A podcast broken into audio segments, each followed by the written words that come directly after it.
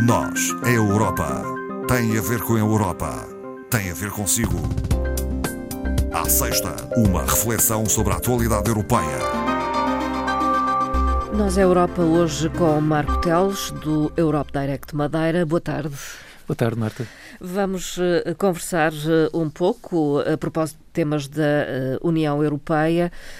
fazemos desde já esse chamamento, esse convite para quem nos escuta. Se desejar participar, pode enviar-nos um e-mail para noseuropa.rtp.pt, colocando questões, sugerindo temas para serem abordados hum, neste espaço. Eh, falemos eh, primeiramente da homenagem que na passada segunda-feira o Parlamento Europeu eh, quis prestar ao presidente David Sassoli, recentemente falecido. Exato, uh, efetivamente vemos as cerimónias fúnebres uh, na capital italiana, em Roma, no passado fim de semana e, uh, tal como já tinha sido anunciado, tivemos na segunda-feira no Parlamento Europeu uma última uh, homenagem ao, ao, jornalista de carreira uh, que um, entrou naquela casa, naquela Assembleia uh, em 2009 como eurodeputado e que passado 10 anos, portanto em 2019 foi eleito Presidente, Presidente. Do, do, Parlamento Europeu. e portanto perdemos um europeísta convicto de 65 anos um, convém uh, relembrar aqui que uh, realmente Sassoli acaba por ser também o, o primeiro, um, o primeiro uh, alto responsável um, a, morrer no exercício do seu cargo. Uh, não tinha acontecido uh, anteriormente esta situação uh, e, e, e, de facto Sassoli estava prestes a terminar um mandato. Porque realmente embora não seja assim muito do, do, do conhecimento geral, digamos assim, uh, confunde-se os mandatos do, dos deputados que de facto são por cinco anos, uh, mas no caso do Presidente do Parlamento Europeu hum. o mandato é por dois anos e meio, portanto naquela duração uh, normal há ali duas, duas presidências, que pode e, efetivamente ser a mesma pessoa no fundo a, a, a, repetir a, presidência. Pode ser eleito por duas vezes Pode ser eleito por duas vezes, exatamente. Portanto, neste caso, portanto, Sassoli não pôde realmente terminar, foi de resto uma cerimónia onde estiveram a marcar uma presença as altas figuras todas das instituições europeias, à exceção de, uh, da Presidente da Comissão Europeia, que infelizmente não pôde estar presente por uma situação uh, relacionada com o Covid, aparentemente do seu motorista e que obrigou, sendo um caso de contacto, a, a, ter que regressar a Bruxelas não poder participar diretamente na cerimónia. A Covid continua a marcar os nossos Infelizmente, dias. Infelizmente, continua ainda a marcar muito os nossos dias. Com a morte de David Sassoli, procedeu-se à eleição de um novo presidente do Parlamento Europeu. Sim, temos, portanto, desde o dia 18 uh, eh, deste mês, portanto, um, uma nova, neste caso, nova presidente uh, do Parlamento Europeu. Convém lembrar que uh, para ser eleito é preciso uma maioria absoluta de votos expressos válidos, ou seja, 50% mais um. Uh, o que está previsto em termos de regimento é que uh, há uma primeira ronda de, de votação, haviam quatro candidatos uh, para este uhum. cargo. caso não surgisse essa maioria, passávamos para uma segunda ronda de votações. Isto poderia se repetir até uma terceira vez e caso voltasse a repetir essa situação de não encontrar uma maioria absoluta, na quarta ronda passariam apenas as duas uhum. pessoas com o maior número de votos e aí seria eleito aquele que tivesse uh, um maior número de votos e também, caso porventura fosse empate, tivéssemos um empate, acabaria por vencer aquele que tivesse a idade mais avançada. Portanto, isto é o cenário em termos de regimento e de, e de eleição. Uh, venceu Roberta Metsola, uh, eurodeputada, aliás, ela estava a ocupar temporariamente o, o, o, a, a, função de Presidente do Parlamento Europeu. Era vice-presidente. Era vice-presidente, exatamente. Uh, teve uma, uma votação de resto bastante uh, confortável, 458 votos uh, favoráveis. nasceu em Malta uhum. e, curiosamente, nasceu no dia 18 de janeiro. Uh, o que significa que uh, teve aqui um, um presente. presente. de anos uh, curioso, não é?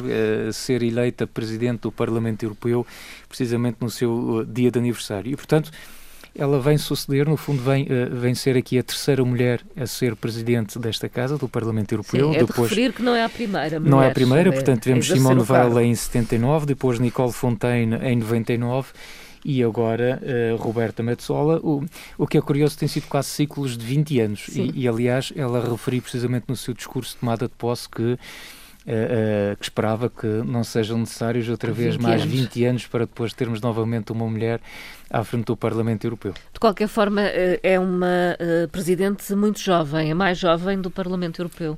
sim, exatamente. Nós estamos a falar de, um, de uma Presidente do Parlamento Europeu que tem feitos esta semana 43, 43 anos. É, é, de resto um nome consensual, não, não levantou sim. qualquer problema.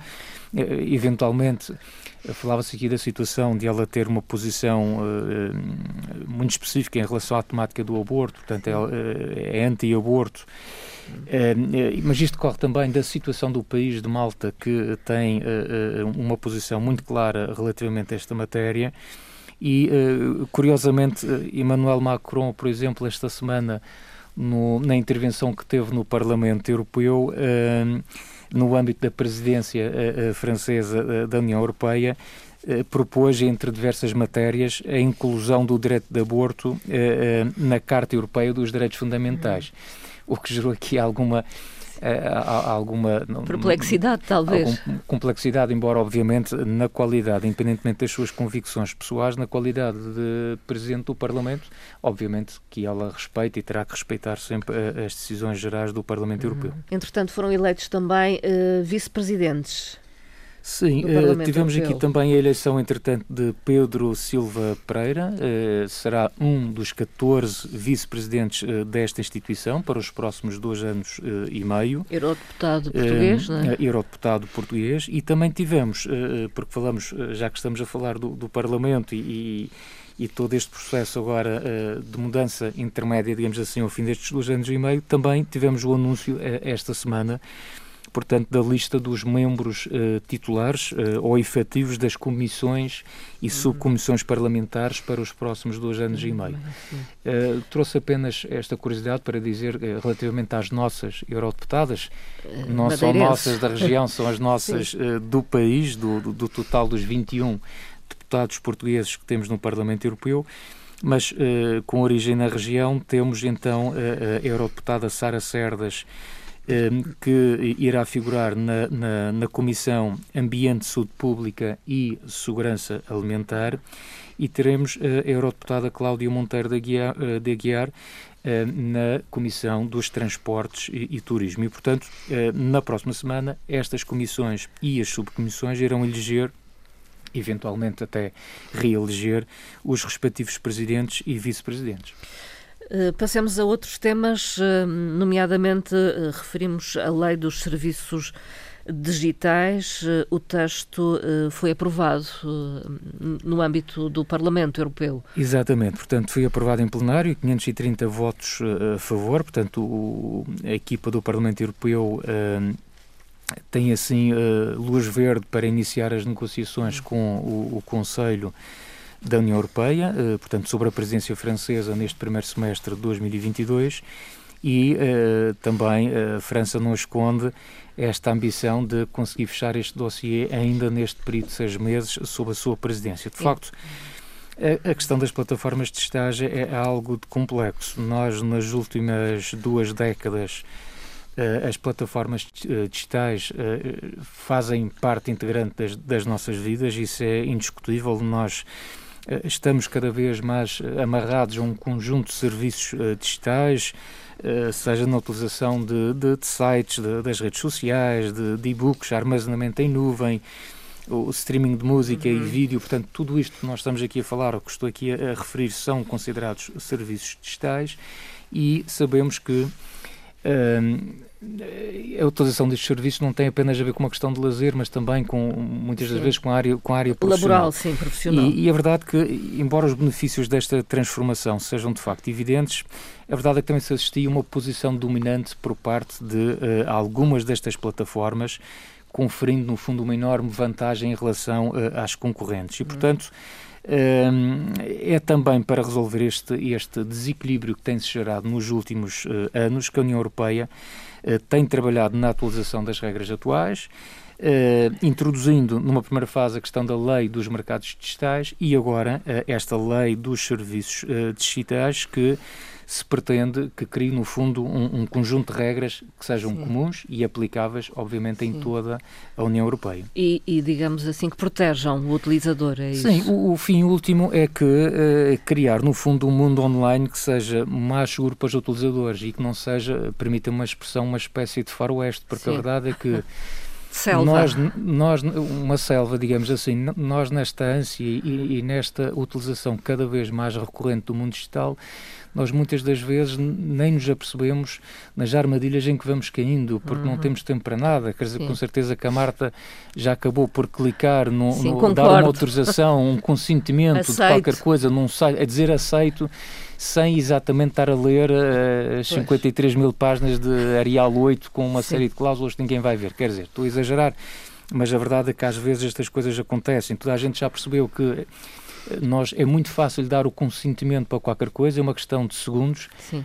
Mas, mas, não demora segundos para retirar exatamente o é. Mais complexo. Portanto, é, é, precisamente estas situações de não tornar tudo isto num faroeste que eh, implica que tudo isto seja regulamentado e essa regulamentação, obviamente, não está ao alcance de um Estado-membro. Isto é algo tem que ser feito no seu conjunto e, portanto, por via daqui da União Europeia.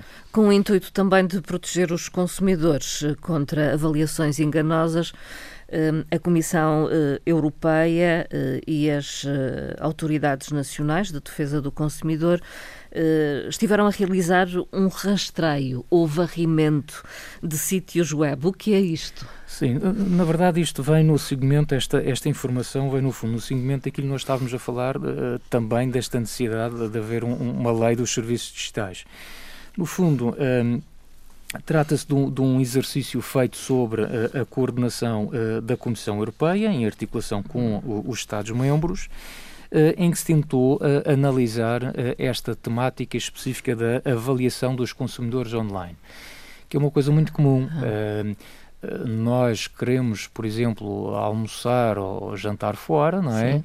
E recorremos a uma qualquer plataforma eletrónica onde tem um conjunto de opiniões e onde é feita a avaliação do serviço ou, ou, ou daquele prestador de serviço, ou, neste caso do restaurante, ou o que quer que seja. Sim. Dando estrelas, dando likes, likes, o que quer que seja. E, portanto, no fundo, o, o, o, que a Comissão fez através deste exercício, juntamente com as tais autoridades nacionais de defesa do consumidor, foi fazer o tal rastreio, neste caso de 223 sites que foram eh, analisados com rigor. E, por exemplo, os resultados mostram, entre diversas coisas, que 104 dos 223 sites que foram analisados, de facto, não informam os consumidores como estas avaliações são recebidas e como é que são processadas. Estou-me a recordar, por exemplo, agora neste período eleitoral, quando se faz uma sondagem, logo a seguir diz uh, ou explica-se a ficha técnica dessa sondagem. Ou seja, quantos foram posso, os inquiridos, Exatamente. Etc. Eu não posso apenas saber os resultados daquela sondagem, mas eu preciso saber como é que aquilo foi feito. E neste caso online, muitas das vezes, estas avaliações que lá aparecem, não há a referida ficha técnica que Sim. nos permita perceber até que ponto é credível ou não Sim. aqueles resultados. Sim. Uma outra situação que resultou desta, desta análise é que quase dois, dois terços das lojas online, portanto, plataformas de, de comércio, uh, sítios uh, online de, de reservas, de, de, variadíssimos serviços, motores de pesquisa, sítios também que permitem a comparação uh, de, preços, por exemplo, suscitaram muitas dúvidas quanto à, à questão da fiabilidade destas análises. Em concreto, 144 dos 223 sites que foram verificados neste estudo, as autoridades não puderam confirmar que os comerciantes estariam a fazer tudo o que está ao seu alcance para garantir a autenticidade destas avaliações. Ou traduzindo isto para outra, para outra questão. Uh, não são fiáveis, então. Podem não vezes, ser uh, uh, fiáveis, ou, dito de outra forma, estes comerciantes não conseguem, no fundo, provar que uh, aquela avaliação resulta de um consumidor ou de um utilizador daquele serviço. Hum. Um exemplo muito prático, eu posso entrar num site de venda de eletrodomésticos em que tenho uma avaliação de um determinado produto, de uma batedeira e não sei o quê. Agora, o que é que me garante que, de facto, aquelas avaliações que lá estão são Exato. de pessoas que efetivamente compraram aquele produto, um utilizaram produto. o produto e sabem, de facto, alguma coisa do produto. Portanto, podem ser enganosas. E, exatamente. Portanto, no fundo, é dessa situação que nós estamos a falar. Em resultado, portanto, as autoridades de defesa do consumidor concluíram que, pelo menos, como a Marta tinha referido, 55% dos sites eh, verificados violam potencialmente a diretiva relativa às práticas comerciais, ou seja, uh, viola, no fundo, uma regra que exige que a apresentação de informações sejam, de facto, verdadeiras aos consumidores e que estes possam, com base nessas informações, acabar por fazer uma escolha realmente uh, acertada. E porquê é que se considera isto tão importante? Porque muitos dos consumidores acabam por adquirir, por exemplo, um produto com base com em informações ora, nem mais, que julgam Com base cada vez mais nas avaliações dos seus pares. Por exemplo, isto acontece com base num estudo que foi feito no ano passado uh, relativamente à pesquisa de monitorização do mercado uh, em 2020, em que refere que, por exemplo, 71% dos consumidores consideram que as, avaliações são importantes, ou chegam a ser mesmo determinantes, ou escolher, por exemplo, um alojamento para as suas férias. Ou seja, no caso das férias, nós se calhar não estamos propriamente tão preocupados com aquela classificação 3, 4, 5 estrelas Sim. que é dado por uma entidade terceira ao abrigo de um conjunto de critérios, mas o, o que nós normalmente até utilizamos, ou pelo menos para 71% Como da população, são aquelas referências de alguém que esteve lá no hotel e que depois nos comunica como é que correu essa experiência. E, e por isso mesmo é importante ter a garantia que esse tipo de avaliação, por exemplo, que lá está, corresponde à verdade e, portanto, podemos ter confiança naquilo que estamos a ler. E podemos esperar então medidas uh, e Após podemos esperar que rastreio. também no âmbito do, do, desta futura lei dos serviços digitais que uh, tenhamos então aqui a, a, tal regulamentação que é, é cada vez mais necessária uh, na área deste mundo digital para que como a Marta referia bem, nós não, não estejamos a trabalhar numa espécie de selva digital, mas uh, num mundo uhum. com regras partir de um princípio que é que me parece muito interessante, como referiam os deputados esta semana no Parlamento Europeu, é que eh, partindo deste princípio que o que é ilegal no mundo real deve também ser ilegal no mundo virtual. virtual. Marco Teles, concluímos a nossa conversa por hoje. Voltaremos a falar certamente em breve. Até lá. Muito Obrigada. Bem. Até uma próxima. Bom fim de semana. Obrigada. Obrigado.